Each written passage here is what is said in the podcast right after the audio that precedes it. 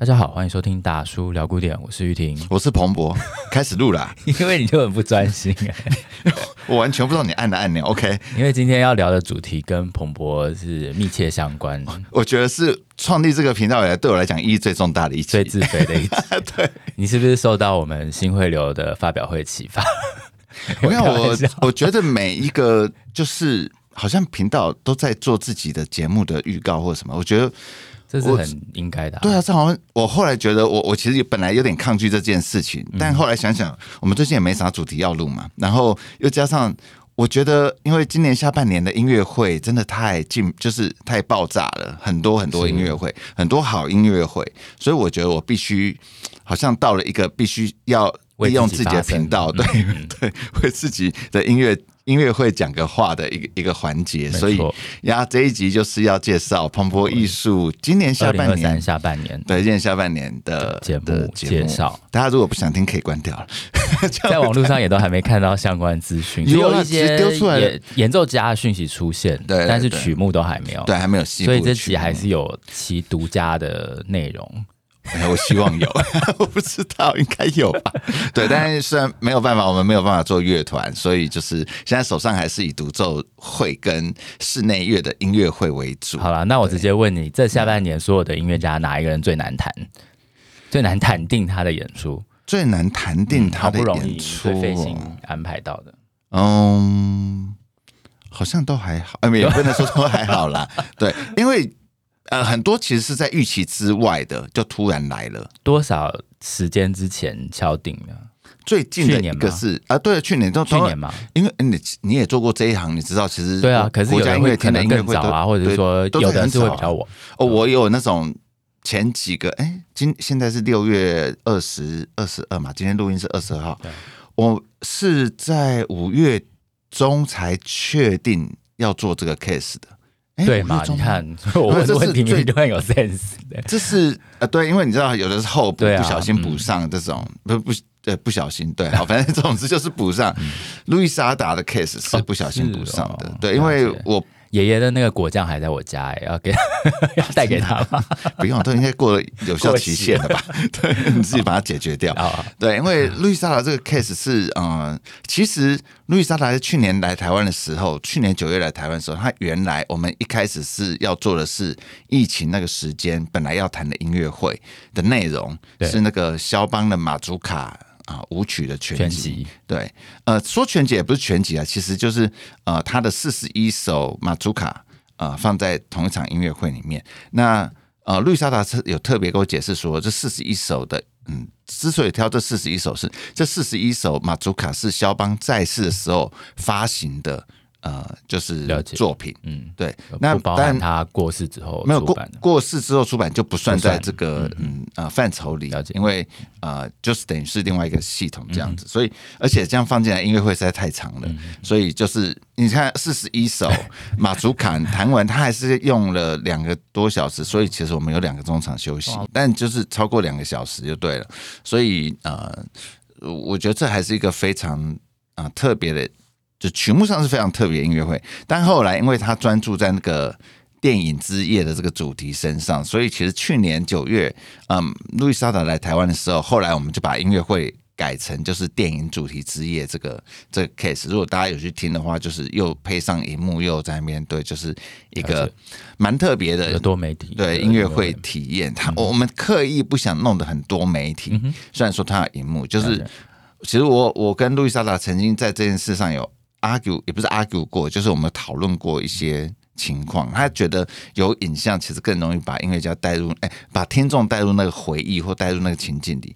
但我觉得音乐本身其实如果就就是如果放了影，注意力很容易被瓜分。对对对，这是我很在意的一点。不好意思，本人就是比较 old school 一点，那一点连跟路易莎拉比起来，我都比较 old school 一点。所以最后他说服你了，对他说服我，因为他说说这影片很棒，你绝对不用担心，而且很 catch 到主题，所以他不会抢的音乐的风采。因为我觉得这点欧洲欧洲人好像他们还蛮喜欢。这些很多不同素材融入的，嗯、因为我看他音乐会灯光也玩的很凶，就是那些很很厉害的音乐家，然后或者是 lounge 的那种风格或者什么的。那因为他说服我一点是，呃，因为每段。影片大概只出现半分钟或一分钟。所以，嗯、但因为比如说你弹一首布拉姆斯的 Intermezzo 好了，嗯、就四分钟、五分钟，它不是四分钟、哦、前面那个、对，就是你没有去听我的音乐会对不对？哦、不好意思，OK OK 好，就是等一下下就是啊，就是麦克风关掉再说，OK 好，就是呃，他只放的前呃五。五十秒或者是几十秒的音乐，然后呃的影片，然后影片就结束了，所以他还继续弹，对，荧幕就黑掉，然后他继续弹，对，所以他也不不是一个，就是说真的是以影像为主，或者说影像会吃掉音乐的一场音乐会。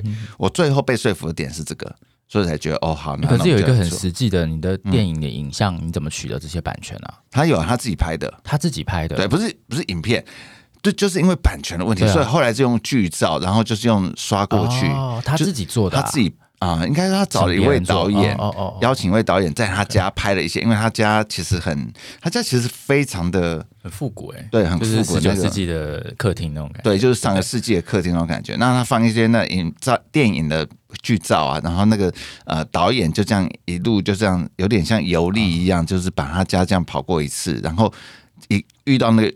剧照就 focus 在那个剧照上，了解，所以是蛮有趣的一个 case 啦。对，那反正总之，嗯，我觉得我们还不知道他要谈什么，效果不是哦，对对对，所以他的马祖卡全集后来就 postponed 就延迟了嘛，就先停下来。所以呃，我我其实自己对马祖卡全集这个计划蛮有兴趣的，对，因为第一个你很难在音乐厅里面听到会以马祖卡为主题的音乐会。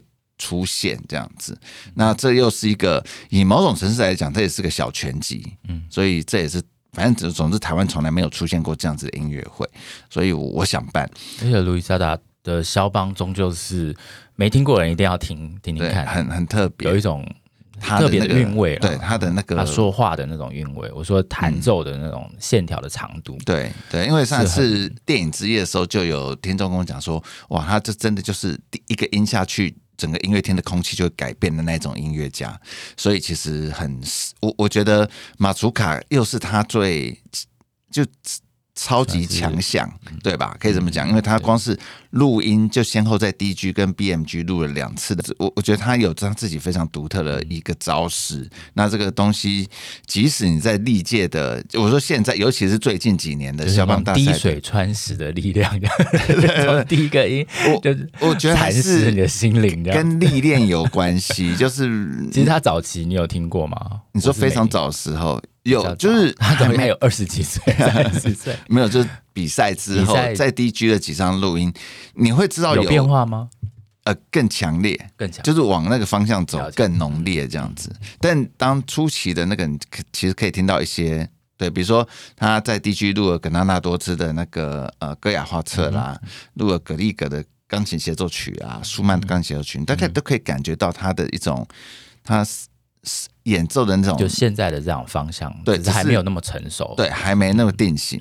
那我觉得这当然是跟呃，比如说现在的，即使肖邦钢琴大赛的前几名来讲比起来好了，当然各有各的强项，嗯、但是你要听到这种声音，就路易莎拉这种声音，其实是蛮蛮困难的，应该是对无可取代的。所以呃。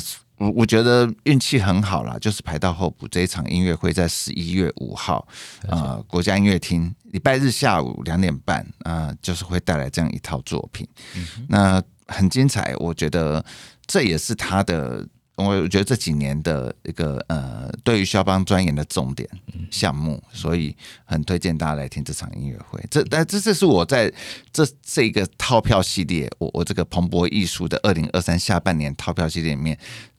最晚确定，而且是最本来就确定的一场，本来其实不在我的计划之内的一场。对，那 你看花那么多时间，我们只讲那场音乐会。OK，然后所以接下来路易莎达之后，你然后之后 你说要推荐的是，我要推荐的是。我觉得还是推荐一下钢琴啊，因为好，我我自己的啊，在今年下半年的在国家音乐厅跟戏那个演奏厅排的音乐会有六场大厅，六场小厅，对，那所以会有两个不一样的套票，就是大厅的六场会集结在一起，然后小厅的六场集结在一起。大厅的六场其实是分别不一样音乐家的音乐会，但小厅的六场其实是一个系列。都是尹威廉吗？对，就是尹威廉。尹威廉的六场在台北国演奏厅小厅的那个舒伯特的钢琴啊。呃独奏作品，我其实不知道有没有全集，但应该是差不多了。对，我不敢百分之百确认。他总共弹六场，六场音乐会。对，那重要的奏鸣曲当然都有放进去。那那个应该还没有全，对 对对，没有全。那 importus 就是那个即兴曲也在里面，然后啊，舒伯特的那个流浪者幻想曲也有吧？对，也有在里面。呃，所以这算是呃资讯量非常丰富的一一一。就是一系列音乐会。那什么原因让你找尹尹威廉？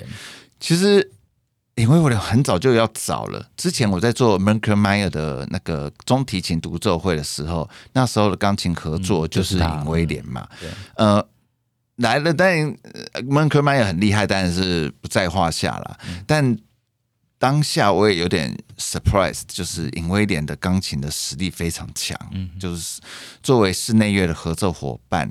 甚啊，乃至于他对啊，就是音色的掌控处理，都让我觉得哇塞，他其实是有独奏的实力。这样，嗯、那果不其然，在过不久之后，他就在 OMS 发了这个莫扎特的钢琴奏鸣曲全集。嗯哼，然后这个全集其实呃，就是我我后后来有听，我觉得哦，其实你你说你他他不可能跟李希特啦，或者是说啊、呃、皮耶斯这种。这种大师就是怎么讲？你毕竟你你的对手很多，但是我觉得尹威廉在做莫扎特的时候，他那个自然流泻出来的很优雅的，然后他他触键其实不重，但是他我觉得是很灵动的音乐行进方式。那那个东西其实呃有触动我，所以我觉得很适合在这个时代。或者在这个当下，这个世道下，就是一定要、那个，我觉得很很干净，对，很干净、很纯净的一个很舒服。你你可以说它呃，怎么讲呃，可能没有那么重，那么 punch punch line 很多 punch line 在里面，不是不是不是重型那种，嗯、但其实就是有点像是那个小桥流水，小天使慢慢 慢沁入你心里的那种演奏方式。那、嗯、其实我我。我对这个方式，就他的在音在唱片里这样呈现演奏蛮深刻的，所以我当初找他其实是要弹莫扎特的这个钢琴奏鸣曲全集。可是我觉得，因为在做节目之前，我也看了一下.我他上次来我并没有听，我好像没有听到现场。可是我记得我好像有听那个那一场独中提琴的独奏会.然后我就听他的舒伯特全集的一个短片吧。嗯嗯，然后我真的觉得我。会对他弹舒伯特更更感兴趣，因为这里面更多那种就十九世纪的情感幽微的东西，对，对我觉得更适合他。我觉得有一种很对幽微的东西，就轻轻的幽微的东西，嗯、就像他讲话一样，他在那个影片当中讲话，就是跟他的琴声就是蛮蛮蛮 match。其实真的情如、嗯、情人和人情合一，有，真的很多 case，你从很多音乐家身上都可以看到这一点。对，那其实当时找他来谈莫扎特，其实。快要敲定了，嗯、但后来他档期不行，真的有有欧洲有很重要的音乐会，不是这一个、OK，那是什么时候你知道吗？二零二零年的十二月啊，这么早？对，所以就是一方面是档期不行，一方面是档期不行的原因是因为那时候不是要 COVID nineteen 要隔离嘛，哦、所以我们台湾的政策是好像是十四加七嘛，那个时候他时间就无法，所以他时间无法，因为他那时候其实，在欧洲还有音乐会。可以做，那时候还有一些小量音乐会在跑，嗯，所以他后来就不能来，那不能来，后来就谁来了？你有印象？就周善祥啊，对，对 所以是因为李威廉没来哦，对，所以我的第二个 choice 就是周善祥，然后就找周善祥来那个，现在现在他不要听到，对啊。这个要剪掉吧？没有，OK，没有，没有。这 你确定？我觉得这就缘分，因为没有。其实真的，你从那个时间点，因为你刚刚说是 second choice，对，我我觉得在那个时间点的确是 second choice，因为你根本不知道周善祥后来会刮起这么大的旋风。对，因为他来的时候是，甚至其实我们那时候做第一场钢琴独奏会的时候，就莫扎特第一场，其实来的人只有一半诶，小厅诶。大概就五成而已，大家其实不认识他。对，然后后来就是越来越像像雪球一样滚啊滚啊，就越滚越大这样子。对，所以其实很有，就我觉得这就是缘分呐。真的，对，那时候大家也不知道他是，其实我觉得绝大部分台湾的听众不知道他是何方神圣这样子。对，所以总之那个是这个故事在二零二零年十二月的一个逗点。了解。那。我还是会想找尹威廉来，但是在那个时候，其实尹威廉正在录舒伯特的这个钢琴独奏作品，在 Sony 了解，那时候在录嘛。那后来录到第三集，他总共录了七张 CD 了。我听了，我还是觉得，嗯，也是蛮值得找他来再来开音乐会的。那反正周善祥已经做了莫扎特了，那。就找尹威廉来录，来来谈舒伯特好了。所以我脑子里面浮现就是 OK，看看他们兴趣。那说他就跟我说 OK 啊，其实他觉得已经有录音了，其实都在手上。他其实蛮乐意跟大家分享他对舒伯特的一些看法或者是感觉这样子。所以嗯，就是在今年二零二三的下半年安排了这一系列的音乐会，但因为在短时间要演完六首这场音乐会。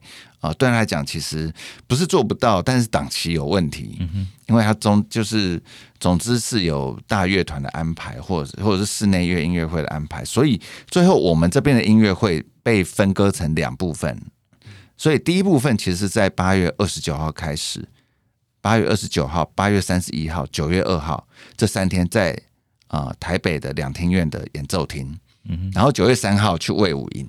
这是第一部分，嗯，就是会演演奏三套曲目，就是三套曲目，就是舒伯特的独奏作品。嗯，然后第二个部分是在十月十六号礼拜一、十月十九号礼拜四跟十月二十一号礼拜六的这三天，是在也是国家音乐厅的这个两厅院的小厅，就是演奏厅，好，在小厅。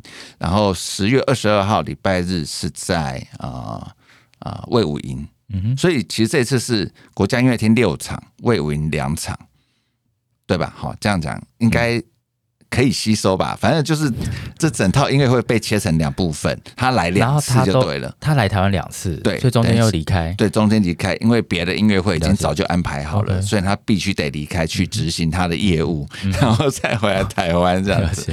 对，所以。这是比较特别的，就是这一套音乐会，它不是呃一次弹完六场，而是它会先后分两次来台湾，然后一次各弹完三套曲目这样子。对，然后所以呃都是舒伯特吗？都全部都是舒伯特，因为就是都在都在他手上，所以我觉得当然就是没有什么问题。这曲目太复太太那个要要讲嘛，就是。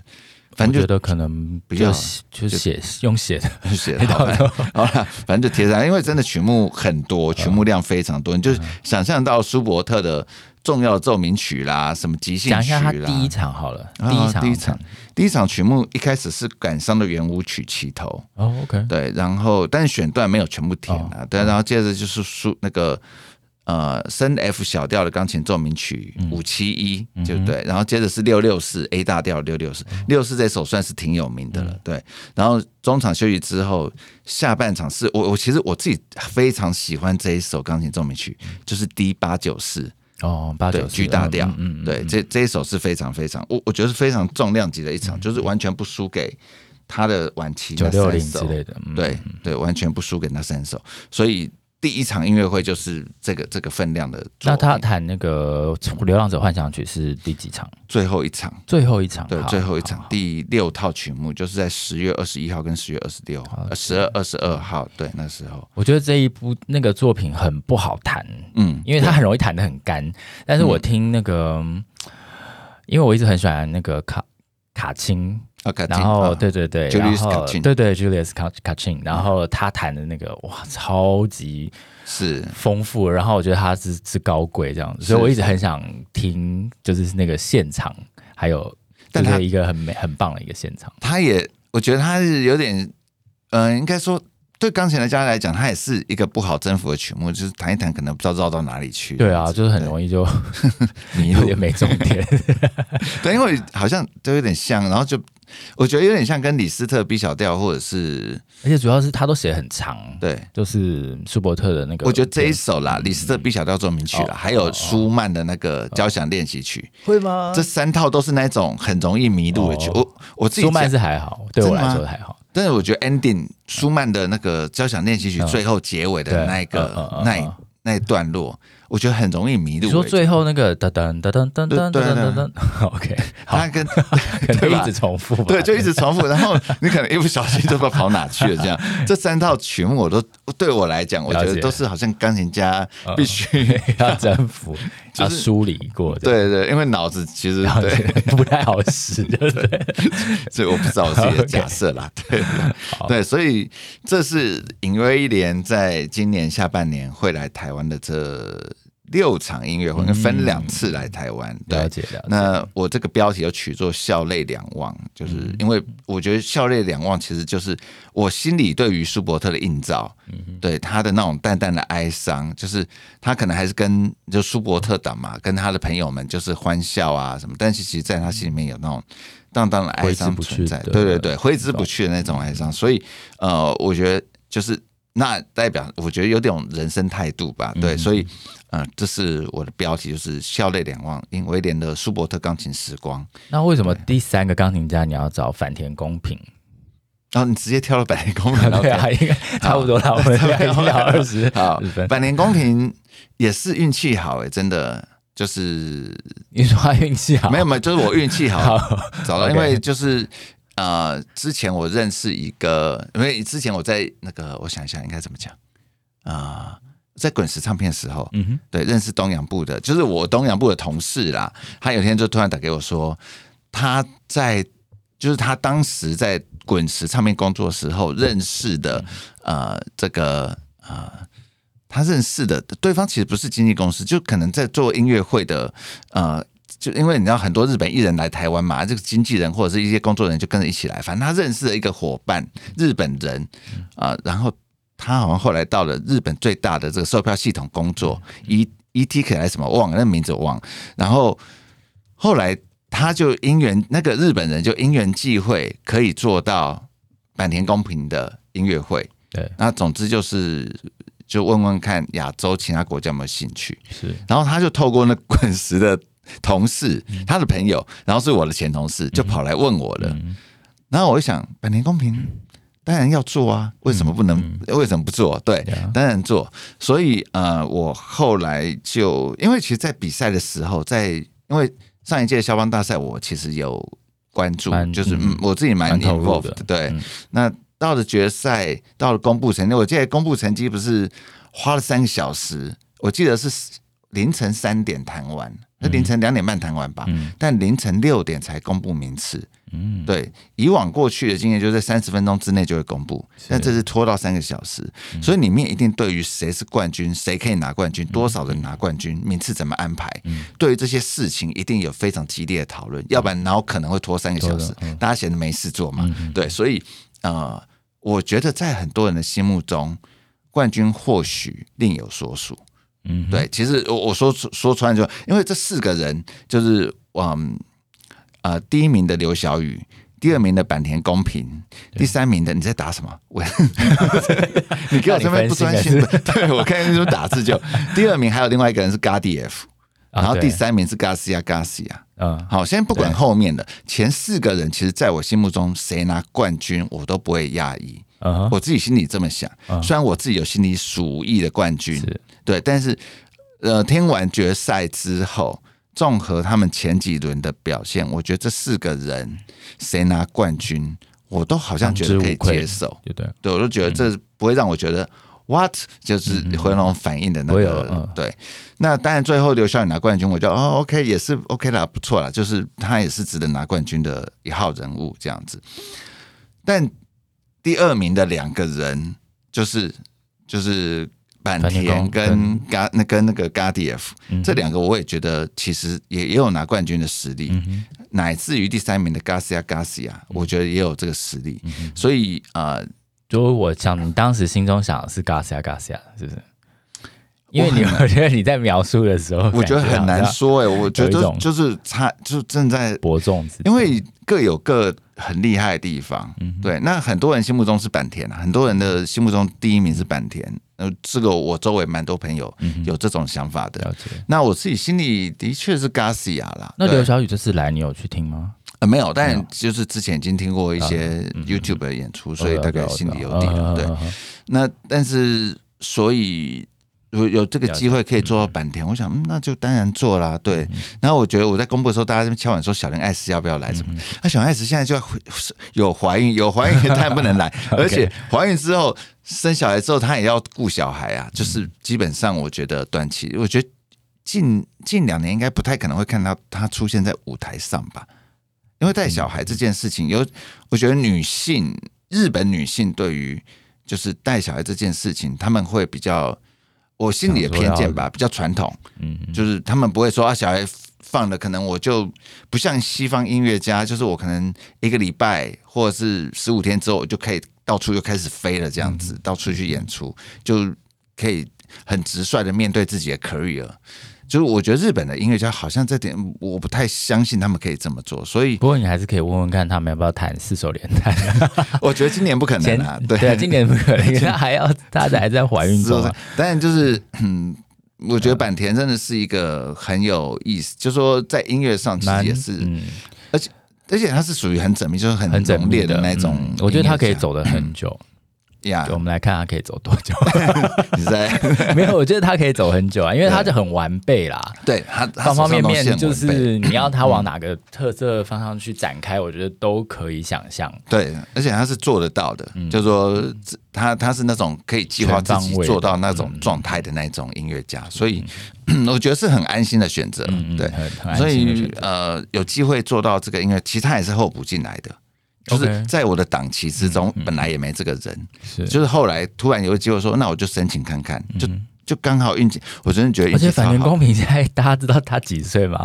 他几岁？大家才一九九四年生，二十八岁而已。哇，对，真的是天哪！比如果 如果他跟周善祥两个放在一起，哇，周善祥一一九九二啊，他三十岁啊，刚过三十岁生日啊。他们两个放在同一场音乐会可以吗？没有，但当然不会。我只是他们俩站在一起，会觉得谁比较老？对啊，天哪！不是，我只是在想说，他们两个放在同一场音乐会会变成什么样？路数不一样，路数完全不一样，差太多了。对啊，就差很多啊。对，路数完全不同。对，OK。所以这种对很好玩。了解。然后，所以他要谈什么呢？这一次他要来，我我觉得。我觉得另外一个很感谢他曲目开的非常大方，我有点讶异他开了这么丰富的曲目。呃，上半场是肖邦的四首叙事曲，OK，下半场是呃斯克里亚宾的 B 小调幻想曲二十八，这其实不常被演出，但这是一场非常美曲子。然后接下来拉曼诺夫的 D 大调协奏曲 OP 二三之四，嗯哼，接下来 ending 的是拉曼诺夫的第二号钢琴奏鸣曲，嗯，OP 三十六，嗯。这曲目很豪华吧？就是一个，我就是要来 秀我多，就是我有多么怎么讲，我的浪漫乐派作就作品能力可以秀到什么程度的一场音乐会。对啊，是啦，就是一个对，但是就是这个面向，就是这个面向的那个，嗯，对。但是我觉得光是上，我觉得我好像想听完上半场就离开了。你对你对拉曼诺夫没兴趣？没有没有，我没有对他没兴趣，我只是觉得这个好，就是很很浓的一场音乐会。对对，我觉得好像就是满口都是那我们那个后。吃完那种 牛排，然后牛排还是牛排。那我们把中场休息改成三十分钟 啊，这纯属我的偏见了，大家还是要多多。没有，我没有说真的要改成三十分钟，我只是开玩笑而已。对，到时候对，不会不会，因为拉曼诺夫第二号钢琴曲很嗨啊，这曲子很嗨啊，是很嗨啊，对，很重，而且很嗨，就是一个很，对我觉得这整整场音乐会光是这首曲子就够。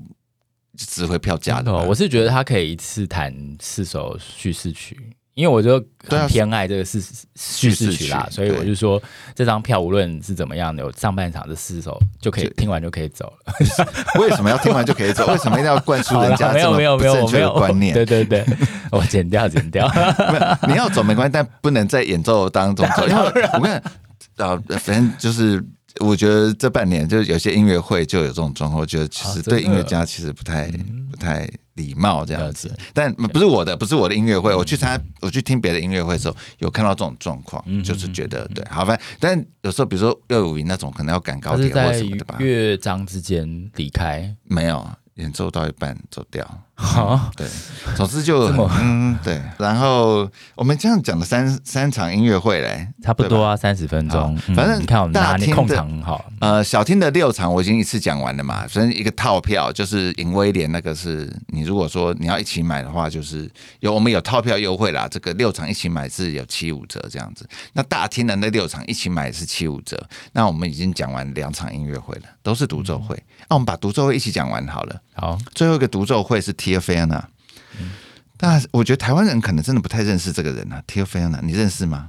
我我知道啊，我没有跟他私交，你 没有啊？没跟他吃过饭，对，没有私交。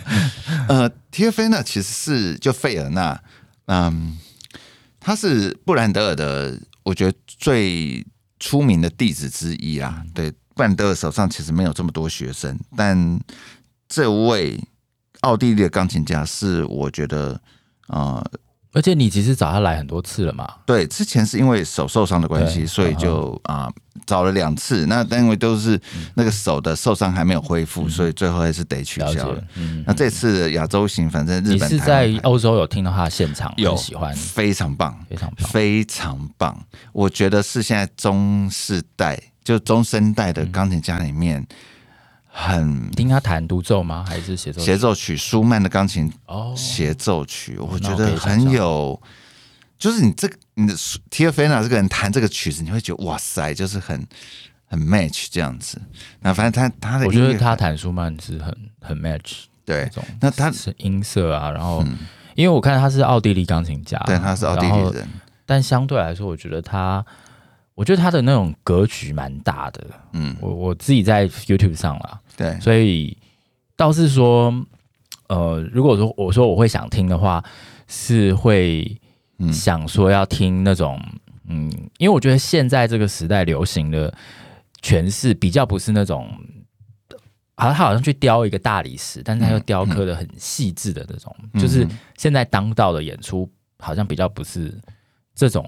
走向那是什么走向？我觉得我要是你得罪人，这没有得罪人。然后我觉得现在走向比较，但你就讲是你觉得是怎么走向？我觉得比较像是，嗯，手上比较多颜料吧，比较像是现代艺术。哦、你这很会转呢、欸，没有，就是你各式各样，然后你开发出那些呃不同的，就是不同的色号的的颜色，色 yeah. 你就是很多，然后你缤纷，然后你就去嗯很。很亮丽的涂抹出这样这个你心中的图像，这样子。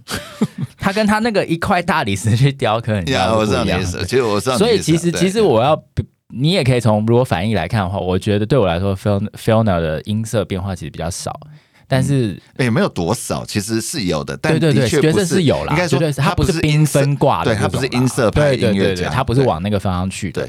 但我觉得他的那种那种气度。对啊，对我觉得那种我是很很可贵的这样子，对对，因为这不是现代或是年轻的时候可能，这也是我很喜欢他的原因。因为其实，哦，嗯，我我觉得讲 superficial 有点过火，就是说，如果说你说跟其他音乐家比起来，那但每个音乐家有自己的强项，但呃，我觉得 Tia Fayana 对我来讲，他就是。他就是有那股人文深度在，对对。那那个东西我不知道是怎么出现的，嗯、就是我觉得在现代的中生代的或者新生代的钢琴里面，你很少可以嗅到这种气质在他的音乐当中。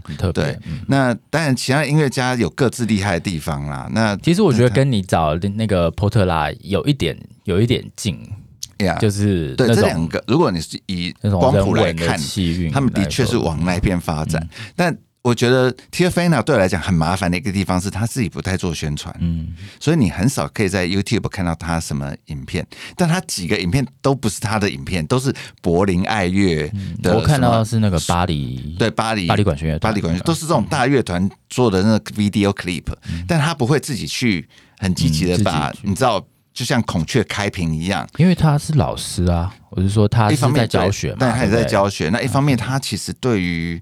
啊，修哦，social media 这一块他没有这么信任，或是没有这么就是吃这这吃这一套了，他觉得会来听就是会来听。我跟他聊过这件事情，我说你有没有什么影片可以那个的？他其实就是他就是不要，他就觉得录影片这种事情没什么必要。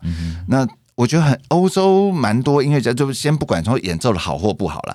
欧洲蛮多音乐家，可能我不知道，可能市场在欧洲市场已经够饱和，或者说够够他自己吃喝了。他也不是属于真的要往什么全世界发展，什么那种 worldwide artist 的那一种，就是不像王宇佳这种，就是。就会是全世界出名的这种，可能这不是每个音乐家的人生方向，嗯，对。但很多音乐家希望这样子，但不代表每个音乐家都希望这样子。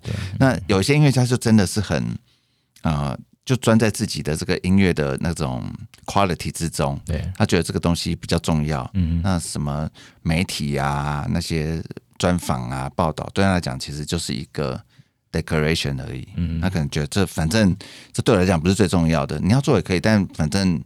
这不我我我不会主动做，就这样子。对，所以呃 Fernell 对我来讲，它麻烦的地方就是它没什么素材，所以其实在过很难宣传。对，在过去就一直这样子。所以其实比如说像你会，你这种就我们这种会听音乐的，就是。反正就会认识这号人物，不过我认识也是因为你之前已经请过他，然后我有看到。哦，但对，是前几年我才比较熟的。嗯，但台湾听众对他相对就真的是很陌生。的，就不知道他是那他到底要弹什么呢？他要弹舒伯特的四首即兴曲 D 九三五，然后这四首中间会插一首，天哪，荀白克的六首钢琴小品作品十九，对他就是会。做一些对比这样子，然后中场休息之后，他要弹莫扎特的幻想曲 K 四七五，嗯，加上贝多芬的第二十一号奏鸣曲华德斯坦，对，非常，而且他他这个乐器只有这一套曲目哎，我跟他说没有别的可以换啊什么的，没有，他说我说那个荀白客真的台湾不好卖，你要不要换成什么海顿还是什么？我知道他大概有在碰那些东西，他说没有。他今年就说不行，他这个乐季就只有这套曲目，就跟那个 Sokolov 一样，他们都搞这一套的，或者是骑马曼这种，就是一就只有一套曲目或两套曲目，就是就不动这样子。他们其实就觉得，我就专心的钻研在这套曲目，因为这套曲目带来的深度跟效果是他想要的这样子。所以不过因为很短啊。都不算短，对，就但就中，就但才六分钟而已。什么什么六分钟？就是它是六首小品嘛，钢琴六，嗯，快九分钟吧，好像是。因为我看 YouTube 上面，因为因为我记得就是蛮短的，不长啦，对，不长，对。但九三五牙一咬就过了，对，牙一咬就过了，也没有 这么难，就是而且我觉得在那么甜蜜的舒伯特后面接这个会有很。强大的反差效果，对啊，然后再回来听舒伯特，你会觉得舒伯特好像又回到人间仙境、世外桃源的感觉，这样子，对，所以我我我觉得现场听会，你就会知道他为什么要这么安排吧，对。但总之这是一个，对我觉得很，他其实是一九九三年那个哈斯基尔国际大赛的首奖得主，嗯哼，哈斯基尔的这个大赛。我觉得台湾人大概也不太清楚这个比赛，但这个比赛的首奖都很厉害。嗯嗯、对，对我记得那个猫福西达就是藤田真央，就是你知道《蜂蜜与远雷》，你知道这个日本小说，不是后来不是改成那个电影、电影还电视嘛？里面的钢琴就全部都藤田真央弹的。了解。对，他这两年其实，在欧洲非常红。你今年那个莱比锡，嗯嗯嗯，那个布商大厦来台湾，就是他要弹钢琴嘛。对，所以。嗯，他也是哈士奇的这个大赛得主，嗯，就是这，我觉得这个大赛都专专门产出一些低调但是很厉害的人，这样子。不过猫福基大这几年不低调，我觉得这几年他气势非常强。对，好，反正这个之后有机会再聊。对，所以呃，这位奥地利的钢琴诗人，我是这么取的，对，因为我觉得他那个他真的很有这个那个 sense，然后他也就是。周善祥的大师兄嘛，就是可以这么讲，因为在那个谁九十岁生日，那个布兰德九十岁生日的，哎，八十五岁还是九十岁，还是八十岁忘了，就是这个纪念呃庆祝音乐会上，我讲纪念音乐会，庆祝音乐会上就有一张照片是就是这个等于呃应该是呃布兰德尔的四个非常他的得意的门生的合照，嗯，有周善祥。然后有这个 Tia Fellner，另外两个啊，Cooper，Igmore Cooper，一个女生，那钢琴对钢琴女性钢琴家 Cooper，对，她在那个海培人录很多东西，OK，然后 Paul Lewis，Paul Lewis，我知道的 Levis Lewis，反正就是那个钢琴那个 Hyperion 出了贝多芬奏鸣曲全集那，哎，对，全集那一个，就这四个人都是布兰德尔的学生。然后 Paul Lewis 不就是说什么？他其实是。他的他那时候出道的卖点就是他其实一开始没有在练弹钢琴，他是好像也是被布兰德尔挖掘，然后才才练琴，然后就就变得这么对。总之就是这四个人都各有各的，我觉得在这个乐坛都有他嗯有被注目的点呐，这样子应该这么说吧。但里面最低调的其实就是 Theophane 啊，他也不太录音，然后也不太。他有演，他他的活动就是演出跟教学。那演出就是都跟柏林爱乐啊，或者是巴黎爱乐管弦乐团这种演出，但也都没有什么很积极的录音或什么的。我上次是听他是在鹿特丹，听他跟鹿特丹爱乐合作的，对那个舒曼的钢琴协奏曲，那我觉得非常非常棒。就是即使所以他来是第一次来台湾喽，对，嗯，就是。他因为他呃等于是啊、呃、取消了音乐会嘛，我想说是不是真的有状况啊？想去听听看怎么样？就我后来去，我在二零一八一九年去吧，去听他的那个在那边的协奏曲，我还是觉得哇，这个人我非做不可，因为他的音乐太有太有，就是我们刚才形容那种气韵或者是气度的东西，就是那种刻度的东西，那个不是。其他音乐家做得出来的，但我不知道为什么他就是很低调，他不太张扬自己这方面的呃，应该说艺术造诣这一块。对，好，反正就是我觉得很值得听这一场音乐会。对，了解。好，所以我我的三场这六场大厅的音乐会里面，三场钢琴独奏会已经讲完了。这接着你想听哪一场？我接着想听来听那个。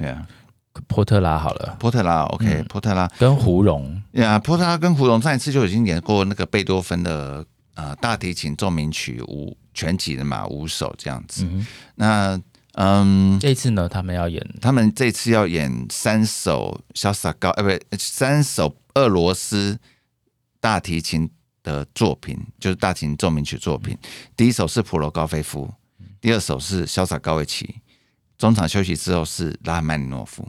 嗯哼，对，就是都是重的曲目啦，嗯、对，那反正都是那个呃呃波特拉录过音的曲子，对，呃，为什么觉得他们两个的这个默契？对我我是要讲默契这件事情，因为大家会觉得纳闷为什么找胡荣？嗯、除了我认识他，然后知道他是啊、呃、那个列夫席兹的学生之外，他在瑞士音乐院，列夫席兹在瑞士音乐院教书，然后。波特拉也在瑞士音乐院教书，那个留声音乐，对不起，留声留声高等音乐院，嗯哼，他们两个音乐家都是在那边教书。那胡荣在那边，也就是跟那个列夫其实学嘛，然后后来就是呃，胡荣就担任蛮多，就是啊。呃怎么讲？他们音乐应该说，呃，比如说其他像那种大提琴的课程或小提琴课程的那种钢琴的合作，嗯哼，我们现在我觉得都不要讲伴奏，反正就是一个合作的一个、嗯、一个状，就是就接 case 就对了。嗯、然后后来就跟波特拉越来越熟，就常常在他的课里面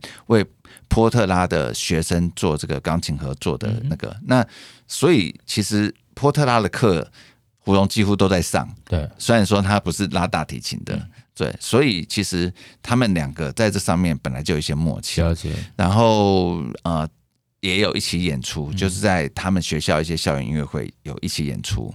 那我觉得这样，我会觉得他们其实，在还没有真正合作之前，他们其实就已经很了解对方了，然后也知道对方音乐大概要怎么走，然后怎么 match。这是我觉得我找胡蓉一跟这个波特拉一起搭。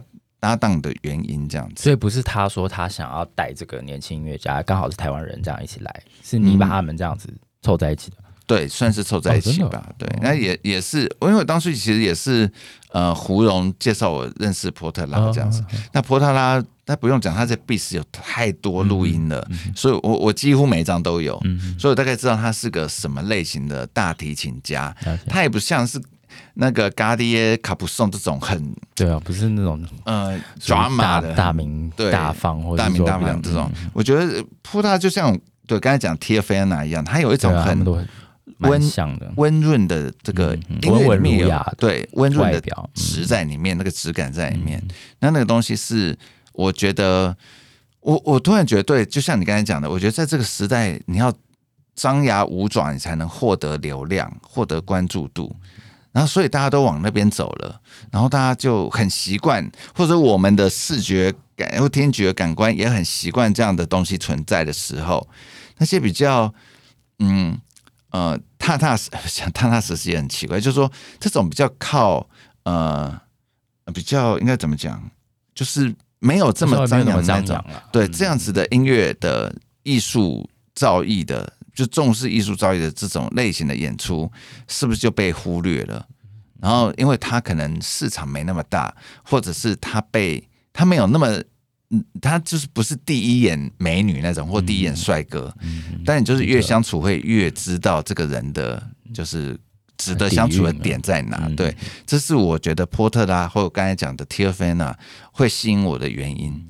所以我这两场音乐会大概是我觉得可能因为。比较难推的，这我六场里面比较难推的类型，但我还是得做。我觉得这这两个音乐家，就 Teofenas 跟呃 Christina Portela 这两个，一个大提琴家，一个钢琴家，他们真的是属于这种很呃，我觉得是很耐听的，踏踏实实对，踏踏实实的，荷花做代价，就是就是他们的音乐真的有一种很，我觉得很棒的。很，但就是爱爱内涵观质感在里面，嗯嗯，那个东西是我觉得很值得推荐。曲目是你跟他们讨论的吗？还是他们也是？其实这一集就这本来这套曲目本来是要谈德跟德国跟法国的曲目，就是这个普朗克跟那个他本来是要弹啊拉两首布拉姆斯，然后呃一个配普朗克，一个配德布西。OK，但我自己听我自己后来听一下，我觉得这套曲目很怪。就是这么搭很怪，虽然说曲目很饱满，但听起来就是很怪，所以我就觉得我们是不是要换一个主题好了？那我自己就提出这个三套作品。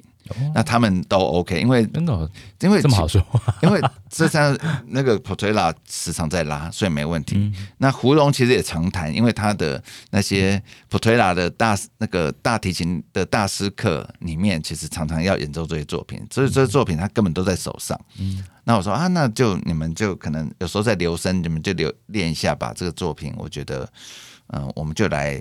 来呈现这套作品。波特拉，因为上次就有来了，你们在相处上有没有什么好玩的地方？嗯、他，他就真的很，呃，你让他住哪里？军军品啊，军品酒店。对，呃，他很，我要怎么形容这个人呢、啊？就是很 smooth，smooth，就是他很很，很好。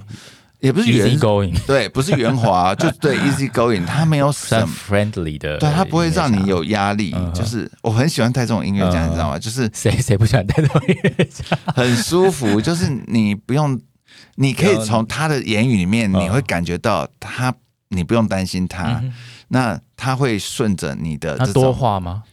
也还好，也不多，对，但也不会太冷，对，也不会太冷。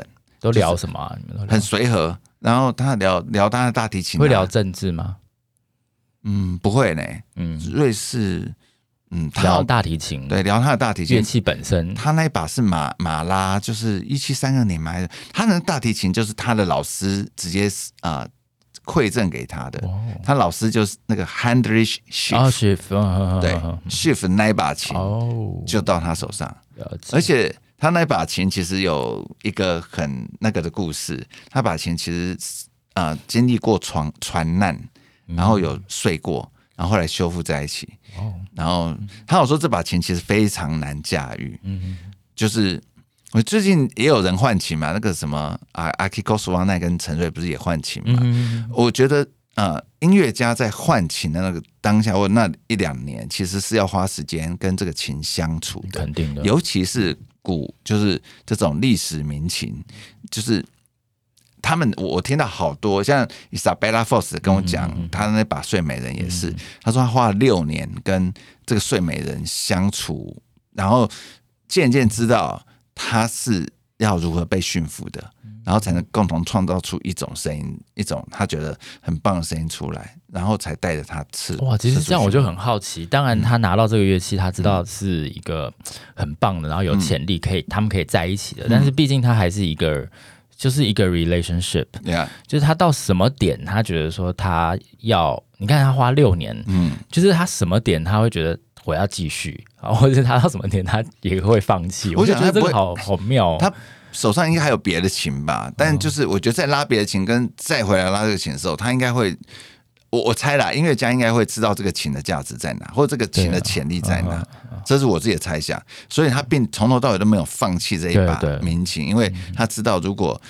如果真的磨出一个什么声音的话，应该是很很不得了，或者是非常是他心目中想要的声音这样子。那我觉得 Isabella Fox 给我那样的讯息，他觉得终于就是有有到自己想要的琴那个声音。那个 Christina Porchela 跟我讲说，他花了两年跟这把大提琴相处，他之后才敢带着这把大提琴到处演出。对，这把琴也是上亿民琴啊，就是反正就是贵上三这样子。对，所以冲着这一点，大家也是来买一下票。对，你如果要听民琴也是对，马拉这把琴也是大有来头啦。那主要是我我我自己会觉得，就是 Portela 的啊诠释特色，还有那个那个声音的纯，不见得厚，但是非常纯，然后很温文儒雅，然后很忠实的把音乐的本质带出来。这个这个。这个部分是我自己很喜欢的，对。那我想丹奈尔应该就不用介绍，因为大家都已经很熟悉了。丹奈尔这种时候，对啊，大家都已经听到一个。他这次要演什么呢？他们这次要演柴可夫斯基的三首弦乐四重奏，也是个全集啦。对。那丹奈尔这种时候，因为前几年才录过这套曲目，就是柴可夫斯基的全集，所以我根本不担心他们在这套曲目会有。不 OK 的状况，就都是在手上的东西。那你觉得他们拉这套曲目会什么地方会吸引你？他嗯，就过去的经验来讲，呃，在听他们萧瑟高起或不管是贝多芬的慢板或等等，呃，Mark Daniel 对于旋律线的处理是有他自己非常独特的一道功夫。嗯、我记得好像是在某一场音乐会之前的某一场音乐会，他安可曲他们安可曲拉的这个这个。这个是什么？柴可夫斯基的第一号的那个、哦、中间的那个新版，对哦，真是美到一个爆炸。嗯、就是我觉得他们对于歌唱性的处理、嗯、如歌东西的处理，是真的没有话讲。了解，对，这是非常吸引人的一块。嗯、那反正有听过丹奈尔颂奏的人就知道我在讲什么，就是他们的音乐的那种啊、呃，就是一个是 Mark Daniel，就是第一小提琴，它的音色真的非常独特。嗯，然后另外是。另外三位的另外另外一个观点是，另外三个音乐家就是呃，这个 Gillis 第二小提琴，嗯、然后呃，Flood 中提琴跟那个呃 Markovich 就是这个是大提琴，嗯、他们都很知道要如何在那么强势的大那个第一小提琴的这个演奏当下，他们如何去从里面找到自己的位置，如何去。交错把自己的声音凸显出来，然后但是又可以对话，我觉得这个是这个四重奏很厉害的地方。嗯、就是四重奏不是都是处于在和谐的啊、呃，当然他们绝大部分时间是和谐在处理同一个音、同一种呼吸身上，嗯、但是在很多时候他们是交错的，嗯、就是音乐上他们其实不是都这么的。呃，平顺，对，啊对，啊、对，要不然大家也听得无聊。就是有时候就是要有一些很有一些火花，对火花，对啊，那个东西我觉得丹奈尔颂奏是很厉害。可是卡萨尔斯的歌唱性也很好啊，他们是完全不同的类型的歌唱性。嗯、那卡萨尔斯的歌唱性就，嗯，我其实你就不要讲个人，就讲他们最近发行这个巴哈的这个副歌的艺术好了。嗯赋格艺术在他们手上变得非常的活泼，然后非常的就是有一种，你知道，就是因为巴哈就是走赋格，呃，就是赋格啦，就是这种赋格的在各个层次里面的各个声部的这种跃动感，我觉得啊、呃，在这张专辑就哦。卡萨尔斯四重奏在今年的大概五六月吧发行的，就是他们的新专辑。他们最新专辑就是巴哈赋格的艺术，这也是他这他们这次来台湾演出的曲目之一，这样子。但没有全部演啊，就演其中的八段这样子，因为全部演大概也不好卖，我想。对，那我先讲一下曲目好了，就是这套曲目除了就是巴哈赋格的艺术里面的八个段落之外，还有海顿的 A 大调弦乐四重奏 OP 二十之六。海顿是他们出道的的最重要的一个作曲家之一，所以这个也是他们的强项。中场休息之后，他们要演奏贝多芬中期最重要的一套曲目，就是第九号弦乐四重奏作品五十九之三。所以啊、呃，也是算是头重脚也重的做，就是一一场音乐会。就是一开始是巴哈副歌艺术，就是非常自信的作品，非常 intelligent 的作品。嗯、那这个用这个贝多芬的这个 OP 五十九之三做结尾，就是一个非常戏剧感，然后非常就是很就是那个怎么讲，旋律跟戏剧是处在一个非常张力非常十足的一个一个作品，就是以这个作品做 ending 这样子，所以也是。很很厚的一个音乐会啦，就作品浓度很厚的一个音乐会。他们这四重奏的声音是不是？因为我没有听过现场，他们上次有来过了吗？有。我我真的不知道，身为共同主持人，你到底对广播艺术的音乐会太多音乐会了。我就是好，我印象当中他们的琴，他们的合奏是不是有一个？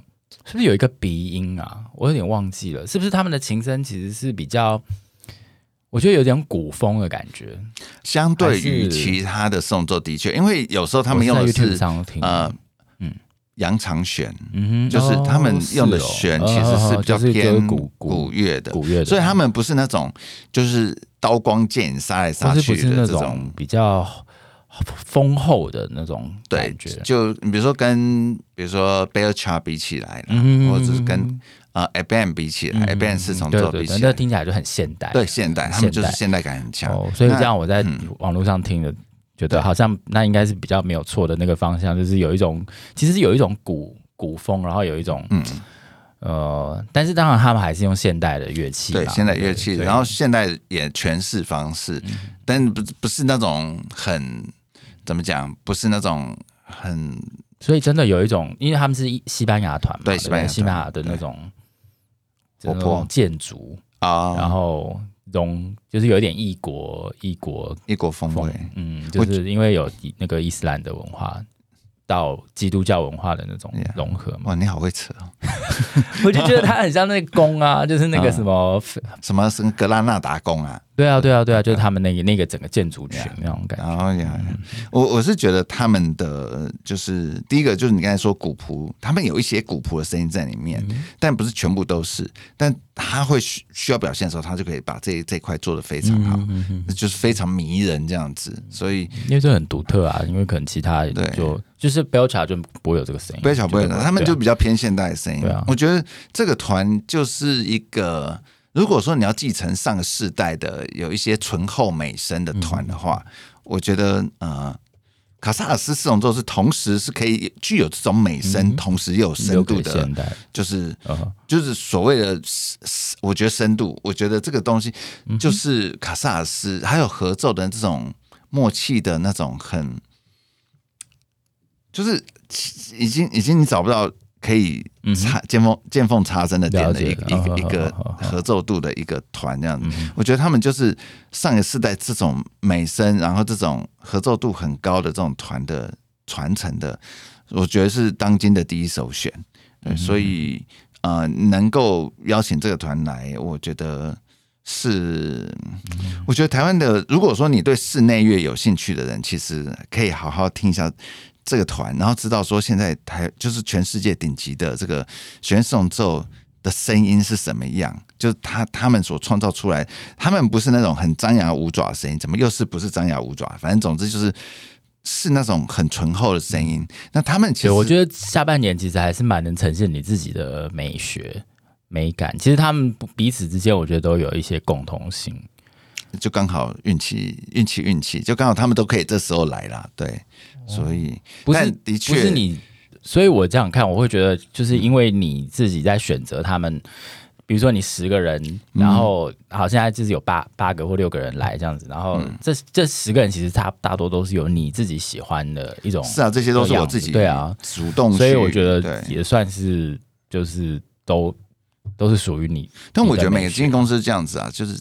每个经纪公司都会不不管选音音乐家，或者是在呃办音乐会这件事情，都会某种程度呈呈现出那个当事者，就是那主办人对主办单位的这个主办人的对对对，大概是什么样子或什么，我觉得那个多少，尤其是呃内行的爱乐者听久了，其实都会听出一些端倪来。对，嗯、所以反正可是说真的，那个下半年就是只有六个月，嗯、然后那么多场音乐会，你 就是实实际上来说。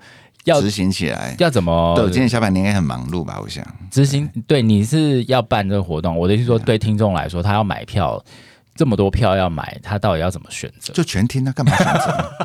哎，全听你可以买套票六五哎七五折哦。天啊，刚才讲六七五折，OK，你可以七五折，对对对。但是全听还是很难想象有人可以全听啊。哦，他如果不能全听的时候呢？你要怎么选择？那就好好想象啊，就好好想象是什么意思？想象全听的样子，这样子，好好选择哦。我我觉得这个也是很很重要。比如说像。好，我我自己那因为平常工作就很多嘛，那我没有办法全部都到。嗯，比如说我要选，我觉得我下半年我只能去听八场音乐会而已。嗯，那你这八场，你觉得你给得出这样的一个清单吗？就是我们就听这八场。哎，我觉得这会比较好卖哎。啊是。你可以给大家十二个音乐会的方案，八个音乐会方案，啊，六个，六个，因为以前全部有三十场嘛。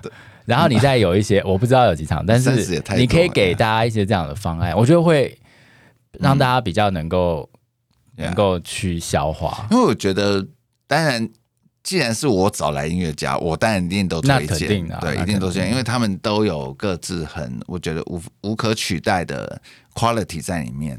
呃，我如果真的硬要推的话。我虽然这样讲很那个，但 Tia Furner 真的是我的第一选择。嗯，但你你听过他 YouTube，你知道知道我讲的东西，就是他有很，我觉得这个世代很不被注重的那个很重要的东西在里面，很重要但不被注重的品质在里面，这是我觉得很值得推荐。但他只有一场。对他，呃，哎，他几月几场吧。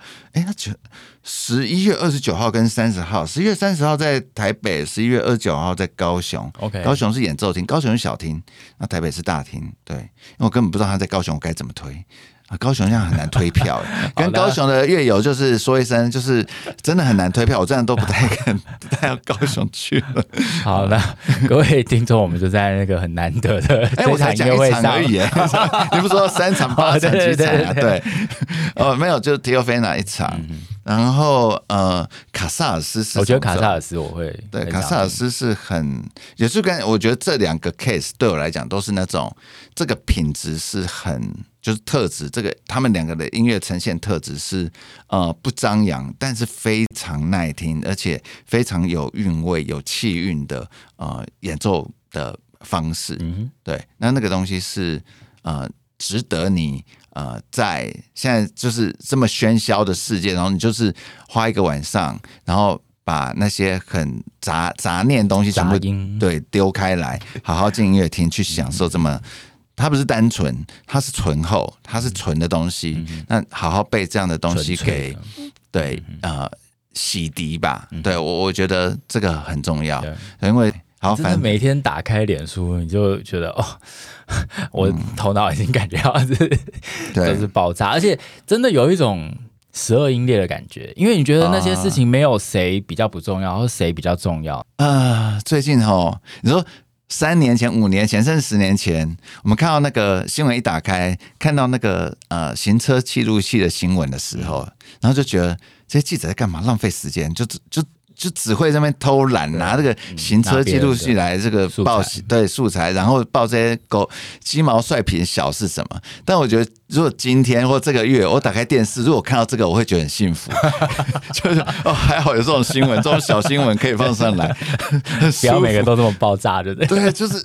在这个月 每天都在爆炸，不知道在爆炸些什么，就觉得哦好累哦，天哪！然后如果你看到行车记录器的新闻，你会觉得是一种乐趣，一种一种小确幸，因为竟然可以看到这种新闻出现。对，好了，反正就是大家可以有空的话，可以关注一下彭博艺术的 Facebook 粉丝页，其实我会把这个相关的呃，就是呃音乐会的讯息放在呃。呃，Facebook 上，然后反正大家就是去参考。我我我自己觉得这些都是很我我觉得很值得现场聆听的呃音乐会。